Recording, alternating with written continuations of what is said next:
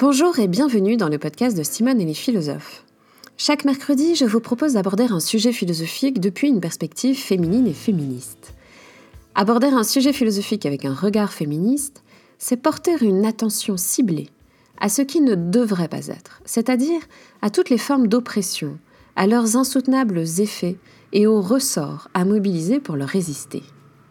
C'est pour cette raison que sans diluer les violences sexistes que subissent les femmes, la conscience de ces violences se poursuit dans la conscience des vulnérabilités extrêmes euh, qui sont euh, euh, produites par les normes de nos sociétés, et donc elle se poursuit dans la conscience des souffrances que subissent les minorités sociales en général.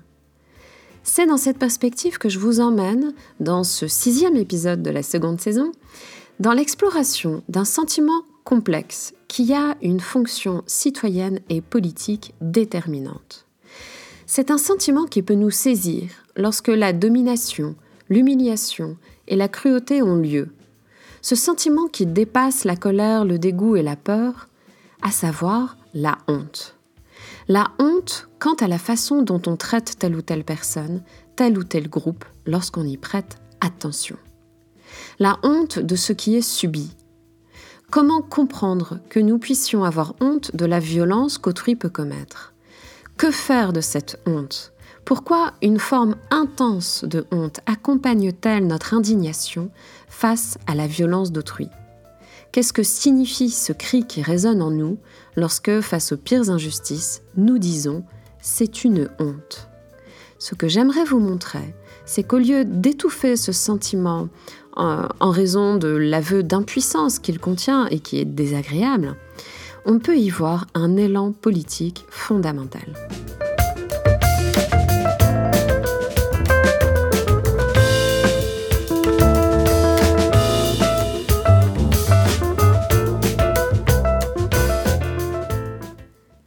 Dans L'être et le néant, plus précisément dans le chapitre consacré à l'existence d'autrui, Sartre commence par une analyse de la honte. Alors, ce qu'il a en vue, c'est la honte que nous éprouvons sous le regard de l'autre. La honte de la maladresse ou de la faute qu'autrui a vue. Je cite, donc Sartre donne un, exemple. Je viens de faire un geste maladroit ou vulgaire, ce geste colle à moi, je ne le juge ni ne le blâme, je le vis simplement. Mais voici tout à coup que je lève la tête, quelqu'un était là et m'a vue. Je réalise tout à coup toute la vulgarité de mon geste et j'ai honte.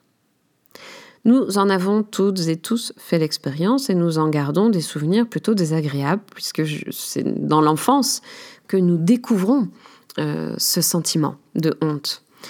Qu'est-ce qui déclenche ma honte suite à ce geste maladroit ou vulgaire que j'effectue et, voilà, qui est surpris par le regard de l'autre? Ce n'est pas ma réflexion. C'est de manière immédiate que le regard de l'autre suscite ce malaise en moi. Donc je n'ai pas, ce n'est pas l'analyse qui génère en moi la honte, c'est euh, immédiatement un malaise qui est suscité par le regard de l'autre. Le regard de l'autre qui a bien vu ce que j'ai fait. Comme y insiste Sartre, nous n'avons pas honte de ce que nous n'avons pas fait. Nous n'avons pas honte non plus de ce que nous aurions fait sans être vus. Ce geste maladroit, si je ne l'avais pas fait ou si personne ne m'avait vu le faire, je n'en aurais pas honte. Donc la honte est déclenchée par la combinaison entre un acte que je sais déplacer au regard des normes sociales que j'ai patiemment intégrées dans mon éducation, et la perception qu'en a une tierce personne. Et Sartre poursuit, Ma honte est une forme de reconnaissance de reconnaissance donc immédiate. Par ma honte, je cite Sartre, je reconnais que je suis comme autrui me voit. La désapprobation d'autrui ne suffit pas à déterminer ma honte. Il faut surtout que de façon sensible et spontanée, je reconnaisse que je suis tel que l'autre m'a vu. Ce dont je ne me serais pas rendu compte si je n'avais pas été en présence de l'autre. Ainsi, quand on surprend autrui, un enfant par exemple, et qu'on lui dit tu n'as pas honte, c'est qu'on s'attend à ce que dans notre regard, ils reconnaissent la vulgarité de ce que l'on a vu faire. C'est en passant par le regard d'autrui que l'on apprend à se connaître soi-même, aussi désagréable cela puisse-t-il être parfois. Et donc on apprend en fait à, se reconnaître dans euh, euh, la façon dont euh, les autres nous perçoivent à travers la grille de normes qu'on découvre. En ce sens, Sartre dit que par l'étude de la honte, on apprend qu'autrui est le médiateur entre moi et moi-même. Plus encore, pour avoir honte, il faut donc que je sache quels sont les critères de vulgarité qui, euh, voilà, qui structurent le regard d'autrui. Imaginons que vous débarquiez dans une société où il est euh, honteux de se serrer la main ou de sourire, vous n'aurez honte que lorsque vous aurez intégré l'idée qu'une poignée de main ou un sourire sont des attitudes dégradantes. La honte suppose une certaine connaissance des normes sociales qui définissent ce qui est respectueux et ce qui ne l'est pas, ce qui est valorisé, ce qui est méprisable, etc. Ce qui fait que du même coup, ne plus avoir honte d'un comportement qui est euh, euh, réprouvé par les normes sociales, c'est la marque de l'émancipation. C'est-à-dire qu'on on parvient à ne plus se regarder à travers les normes sociales, donc on parvient à assumer sans malaise ce qu'on fait et ce qu'on est. ce qui est donc une forme de libération importante. Mais alors me direz-vous, d'après la conception qu'on vient de voir, on ne pourrait avoir honte que de ce qu'on a soi-même fait. Or, il est possible d'avoir honte de quelque chose qu'on n'a pas fait et qu'on trouve détestable de faire. Il arrive que la vulgarité ou la cruauté d'autrui nous fasse honte. Et comme je l'annonçais au début de l'épisode, c'est cette honte-ci qui m'intéresse. Qu'est-ce que cette honte qui n'est pas seulement désagréable, mais qui peut devenir insoutenable et qui n'a pas l'air de rentrer dans le schéma de Sartre centré sur l'ego, quand bien même, euh, j'y reviendrai euh, très très vite, euh, son analyse nous apporte un élément important.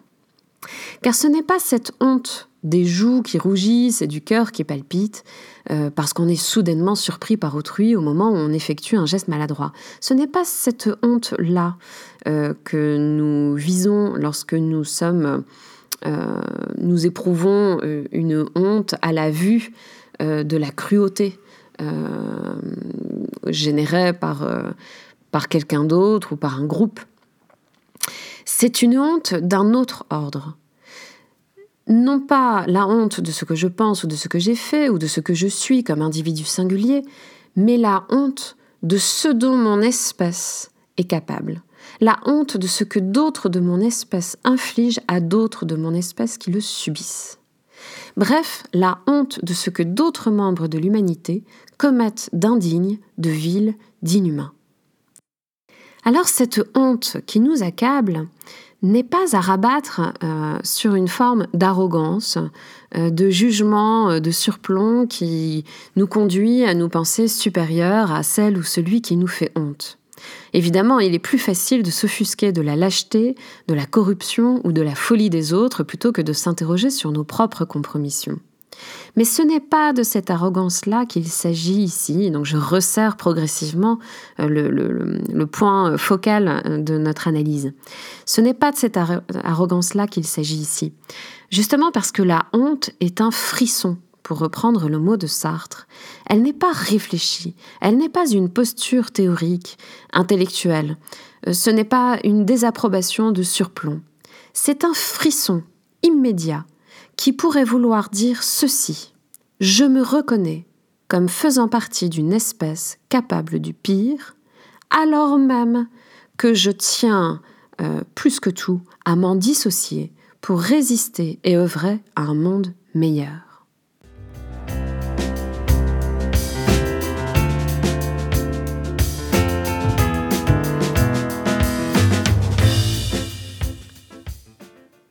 Eh bien, il me semble que cette honte que nous avons face aux vies mutilées et perdues sous les coups de la folie humaine, cette honte ne procède pas nécessairement d'un jugement de surplomb. Au contraire, elle est reconnaissance instantanée de la communauté qui munit à celle et à celui qui euh, subit l'inhumanité perpétrée librement par un autre être humain. Ainsi, on n'a pas honte devant un phénomène intégralement soumis au déterminisme naturel. On a honte face à une conscience humaine qui génère librement l'inhumain, c'est-à-dire qui traite de manière indigne une autre conscience humaine. On a honte de partager à ce moment-là avec l'autre une humanité qu'il ou elle abîme en l'opprimant. Autrement dit, ce qui est à la racine de notre honte, ce n'est pas la seule représentation de la vulgarité et de sa cruauté, mais c'est conjointement la représentation que cette vulgarité et cette cruauté pourraient ne pas exister, devraient ne pas exister, que du meilleur aurait pu et dû prendre la place du pire. Autrement dit, la honte est le frisson d'une conscience qui sent qu'elle doit se désolidariser des actes qui bafouent la dignité humaine. Cela dit, cette honte qui nous est si désagréable doit nous prévenir contre un manichéisme facile. Elle est euh, du même coup un appel à ne pas étouffer, un appel à résister. Comme l'a si bien montré Anna Arendt dans son travail sur la banalité du mal, l'indignation face à la violence peut très vite s'en faire le relais par la vengeance. Comme si la monstruosité euh, d'une violence euh, ciblée justifiait tous les comportements que nous pourrions avoir en général. Cette honte, donc, qui nous est si désagréable, n'est pas seulement une condamnation. Par elle-même, elle nous fait sentir la nécessité d'une alternative au pire. Et donc, c'est la raison pour laquelle il ne faut pas étouffer trop vite cette honte qui, qu'on aurait tendance à étouffer assez vite parce que justement, elle nous est désagréable. Mais elle a un message. Elle fait sentir la nécessité d'une alternative. Mais alors, on voit ici, en allant plus loin, que cette honte n'est pas celle de ce que je suis, euh, mais celle de ce que je pourrais être si, comme l'autre que je condamne, je renonçais au respect d'autrui. Cette honte que j'ai parce que cet autrui qui me fait honte est un humain comme moi. Alors la honte n'est pas forcément euh, tristesse, impuissance, euh, mais résistance je résiste à ce que l'avilissement de l'humain par l'humain puisse être considéré comme acceptable. La honte du pire peut devenir à ce moment-là le ciment de la solidarité si elle nous met en garde contre l'aveuglement qui nous menace, l'aveuglement quant à notre propre violence. Alors, la honte combine trois éléments. Un frisson, une impuissance et un sursaut. Et ces trois éléments euh, vont ensemble. ils constituent euh, le nerf euh, de la honte et du même coup son potentiel d'action et d'action politique. Je crois que cette idée traverse en filigrane le message de Hannah Arendt qui rappelle inlassablement la nécessité de penser et de dialoguer pour ne pas engendrer le pire. Le pire, c'est le refus de l'humain par l'accomplissement du monstrueux, par la répétition du monstrueux. Je cite Anna Arendt. Le monde n'est pas humain pour avoir été fait par des hommes, et il ne devient pas humain parce que la voix humaine y résonne, mais seulement lorsqu'il est devenu objet de dialogue. Nous humanisons ce qui se passe dans le monde et en nous-mêmes en en parlant. Et dans ce parler, nous apprenons à être humains.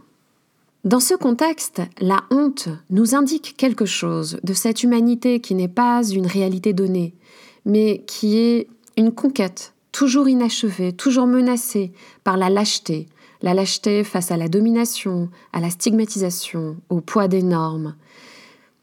Contrairement à ce qu'on peut vite penser dans une société où la violence est une chose ordinaire, la parole libre est absolument nécessaire, et le dialogue n'est pas un aveu de faiblesse. Le dialogue accroît notre force, la force de penser les nuances et de les reconnaître dans l'espace public, qui d'ailleurs n'est un espace vraiment public que de cette façon. La honte face à l'indigne doit soutenir notre volonté de faire politique, c'est-à-dire de faire exister un espace public au sein duquel la force du dialogue et une passion pour les nuances canaliseront notre attention. Cela peut paraître abstrait, mais il me semble qu'on peut l'envisager sous un angle très concret, précisément lorsqu'on prête attention à ce qui se passe en nous-mêmes. C'est d'ailleurs ce que je vous inviter à faire ici, autour de cette honte toute particulière qui accompagne l'indignation. Cela devient très concret lorsqu'on cherche à voir les affects et les nuances qui nous habitent, euh, notamment ces affects qui freinent notre capacité de dialogue et d'empathie avec euh, les multiples formes de vulnérabilité. Et sur ce point, je vous invite à réécouter l'épisode de la première saison que j'avais consacré à Martha Nussbaum et aux émotions démocratiques et antidémocratiques qui sont en conflit en nous-mêmes. La honte face à l'oppression peut enraciner notre volonté d'agir en empathie avec les minorités, avec toutes les formes de minorités, c'est-à-dire à agir dans le refus de l'asservissement. Alors nous aurons l'occasion de prolonger ou de préciser cette amorce de réflexion euh, lors du live qui aura lieu mardi prochain, le 27 octobre, à 19h. Si vous faites partie du club de Simone, vous recevrez le lien dans votre boîte mail et si vous n'en faites pas encore partie, mais souhaitez en découvrir les avantages, je vous invite à aller sur simoneetlesphilosophes.fr, à cliquer sur la page Le club de Simone. Euh, ça vous donnera un aperçu de ce qu'on y fabrique dans ce club, semaine après semaine. J'en profite pour vous annoncer le démarrage du Book Club de Simone le jeudi 12 novembre à 21h. Et euh, je commencerai ce programme de Book Club mensuel par la présentation du deuxième sexe de Simone de Beauvoir, en particulier euh, par la présentation de la thèse philosophique qui est trop souvent méconnue, euh, la thèse philosophique du deuxième sexe de Simone de Beauvoir. Vous trouverez toutes ces infos sur le site et dans ma newsletter hebdomadaire. Je remercie très chaleureusement Geoffroy Montel qui a fait la super masterisation de cet épisode et je vous laisse comme d'habitude avec la belle musique de Macha Garibian.